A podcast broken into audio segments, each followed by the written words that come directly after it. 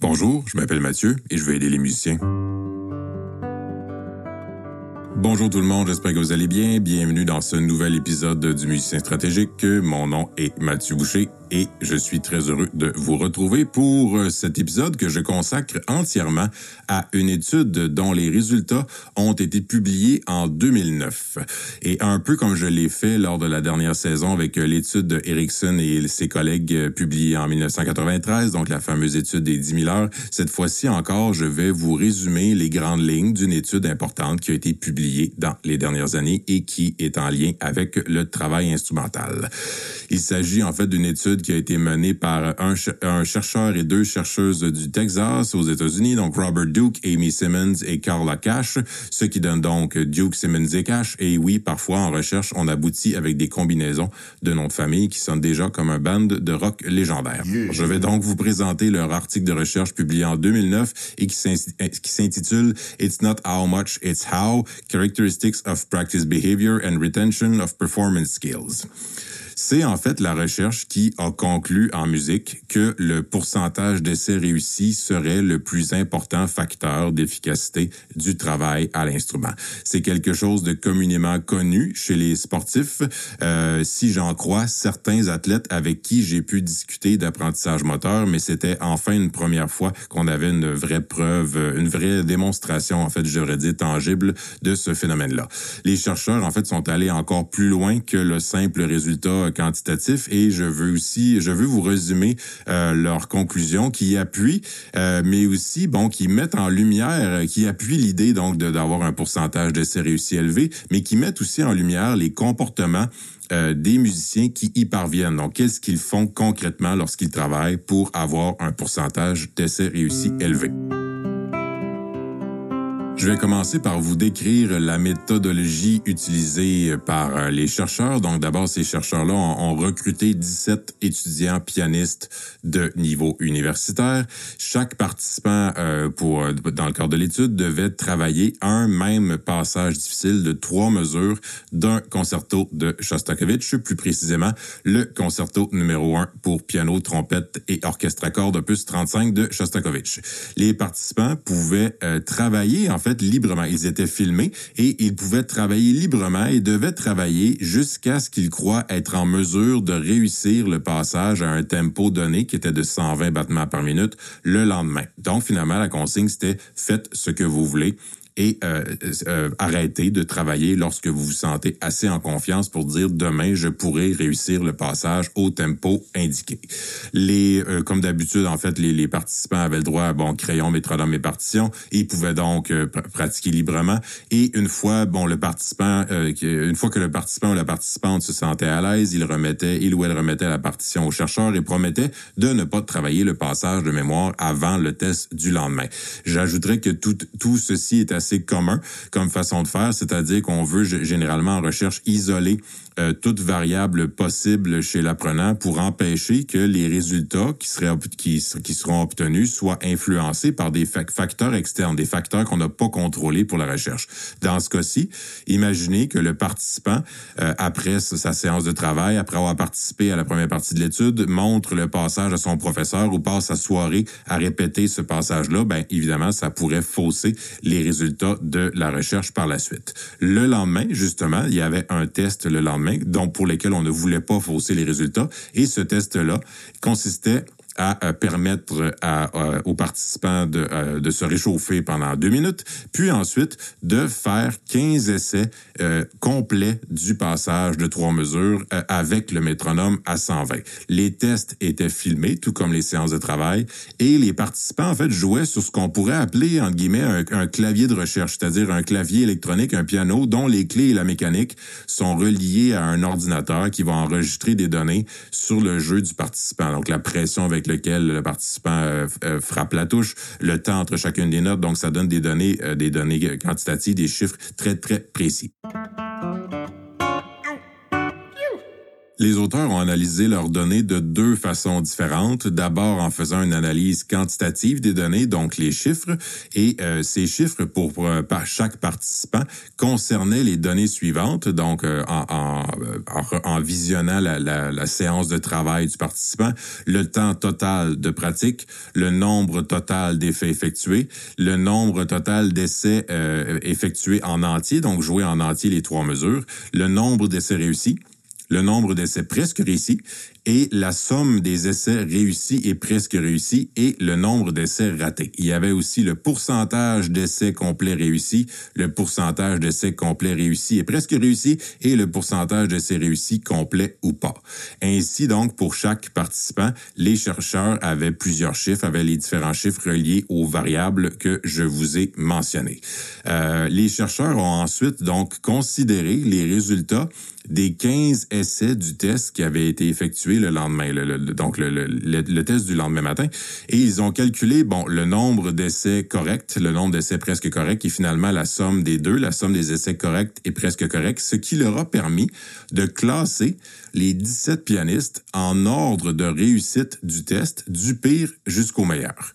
Euh, puis ensuite, ils ont fait des tests statistiques qui leur ont permis de vérifier s'il existait ce qu'on appelle une corrélation entre le rang des participants, donc est-ce que c'était le, numéro 1, le numéro 2, le numéro 3, et les chiffres obtenus pour les différentes variables. Donc en recherche, une corrélation existe lorsqu'il y a un lien entre la hausse ou la baisse d'un résultat, d'un chiffre, avec la hausse et la baisse d'un autre chiffre. Dans ce cas-ci, est-ce que certains chiffres dans les variables nommées baissent ou montent de façon assez générale en fonction du rang du participant?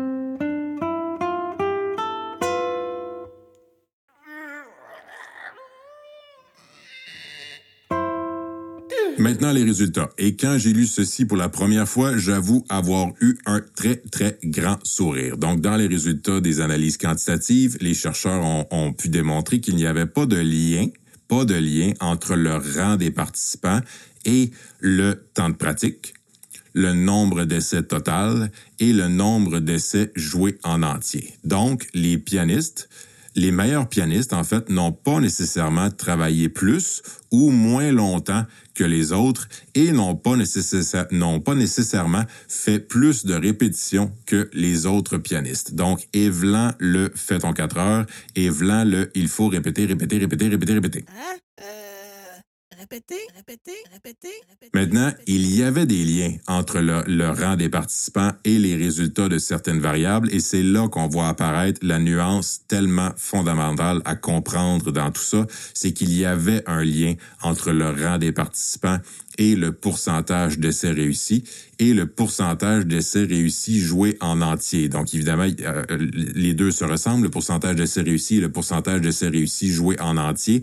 Oui, ça se ressemble, mais c'était quand même une nuance à vérifier. Ça aurait pu être possible que ce soit les pourcentages d'essais réussis joués en entier qui soient la seule variable, mais non, le pourcentage d'essais réussis, finalement, euh, en général, qu'il soit entier ou pas, était aussi considéré. Et c'est normal aussi, il y avait un lien euh, à l'inverse entre le rang des participants et le nombre d'essais avec des erreurs. Donc, évidemment, plus on a un pourcentage d'essais réussis avec euh, élevé, plus euh, forcément on va avoir un, bas, un, chiffre bas euh, par rapport au nombre d'essais avec des erreurs. Donc, pour un lien entre le rang des participants et le pourcentage d'essais total réussis.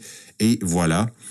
boum, oura, eureka, bingo, yabadabadou, tintoué, on l'a le secret. Le secret. Dans ce cas-ci, le nombre de temps à répéter, le, temps à répéter et le nombre brut de, de, répétitions effectuées n'étaient pas liés avec les résultats des meilleurs pianistes, mais bien avec le pourcentage d'essais réussis. D'où l'idée d'avoir des stratégies appropriées pour éviter les erreurs, pour identifier nos erreurs s'il y en a et pour les corriger en faisant plus de répétitions réussies que d'erreurs faites pour parvenir à cette réussite. C'est une étude que je considère vraiment bien faite euh, puisque les auteurs ont, poussé plus loin pour vérifier, euh, en regardant les vidéos de pratique des meilleurs pianistes, s'il y avait des comportements présents chez ces trois pianistes-là, euh, les, les, trois meilleurs pianistes, qui étaient plus rares chez les autres les autres pianistes moins performants. Ils ont donc fait ce qu'on appelle une analyse qualitative pour décrire les comportements des participants et la fréquence de ces comportements-là. Et il y avait un, un ensemble, il y avait euh, un ensemble de stratégies en fait qui étaient très présentes chez les trois meilleurs pianistes et clairement absentes chez les 14 autres. Donc clairement présentes chez les trois meilleurs, clairement absentes chez les 14 autres. D'abord, le écoutez bien les pianistes, le jeu avec les mains ensemble arrivait très tôt dans l'apprentissage. Donc très tôt dans l'apprentissage, on joue avec les mains ensemble. Le jeu était musical dès le départ. Il y avait euh, une évidence de réflexion dans le travail puisque ces participants-là prenaient des pauses pour regarder la musique, ils chantaient la musique, ils faisaient aussi ce qu'on appelle du, du humming, donc hum, hum, hum. Euh, ils écrivaient des notes sur la partition, il y avait des des euh, des des, des réactions, des aha quand ils jouaient, donc une preuve qu'ils réfléchissaient aussi pendant qu'ils travaillaient. Les erreurs étaient évitées par l'arrêt ou le ralentissement du tempo avant que l'erreur ne survienne. Ça impliquait dans le fond que les participants arrivaient à prévoir un peu les erreurs quand elles allaient arriver. Les erreurs aussi ensuite étaient travaillées immédiatement après leur identification et il y avait une variation euh, systématique du tempo en fonction du niveau de réussite des erreurs. Donc ça va bien, je joue vite, ça va pas bien, je ralentis. Les passages ciblés étaient répétées jusqu'à ce que les erreurs soient corrigées et stabilisées. Et par preuve, en fait, elles ne survenaient plus ensuite. Donc, les erreurs, lorsqu'elles étaient identifiées, elles étaient corrigées. Euh, parmi les, autres observations un peu plus fines peut-être que les euh, que les chercheurs ont faites chez ces trois pianistes, donc lorsque le tempo était modifié, lorsque donc le participant ralentissait, le premier essai au nouveau tempo était presque toujours réussi. Donc, nouveau tempo, pas de faux départ, donc le, l'essai suivant était réussi. Après le début de l'apprentissage, les erreurs étaient très rares et surtout, elles n'étaient pas persistantes. Elles étaient corrigées et euh, au moins 20 des essais étaient des essais complets et réussis, mais pas nécessairement au tempo final. Donc, on visait davantage la réussite que le tempo final. Les trois auteurs de l'étude ont donc conclu que ni le temps ni le nombre d'essais général euh, n'étaient reliés euh, à la réussite du passage. Donc, euh, la quantité n'est pas nécessairement un facteur clé, surtout, du moins surtout pas autant que nos agissements et nos objectifs habituels le suggèrent. D'où peut-être dans le titre, It's not how much, it's how. Ce n'est pas combien, c'est comment. Donc, les meilleurs pianistes n'ont pas appris plus rapidement le passage en question que les autres. Les meilleurs pianistes ont travaillé différemment des autres. Et, donc, la qualité de la pratique serait un facteur déterminant. C'est évidemment, euh, j'espère parler à des convaincus. Euh, la principale différence, donc, entre les meilleurs pianistes et les pianistes moins, performants euh, était liée à la gestion des erreurs après leur identification. Les meilleurs pianistes n'étaient pas, la pratique des meilleurs pianistes n'était pas exempte d'erreurs. Donc, il y en avait des erreurs dans leur pratique. Mais euh, donc, plutôt que de ne pas faire d'erreurs, c'était plutôt mieux réagir quand on les identifie. La gestion des erreurs, donc, était, était rendue évidente par le, ralentissement du tempo dans les essais suivants et même parfois en anticipation du passage difficile. Donc, les conclusions des, des auteurs sont que les stratégies euh, utilisées pendant le travail sont plus déterminantes sur la réussite que le temps travaillé ou la quantité de travail effectué. Mes propres observations que je me permets d'ajouter pour faire des liens avec des notions qu'on a déjà vues dans les épisodes précédents, c'est que bon, euh, tout ceci est intimement lié à ce qu'on a déjà vu. Les participants dans cette étude-là respectaient l'idée de faire gagner les youpies de la mémoire motrice, donc s'assurer d'avoir tout le temps plus de répétitions réussies que de répétitions ratées. Les participants prenaient le temps de réfléchir entre les essais et ils évitaient de se lancer sans s'assurer de réussir ce qu'ils allaient tenter.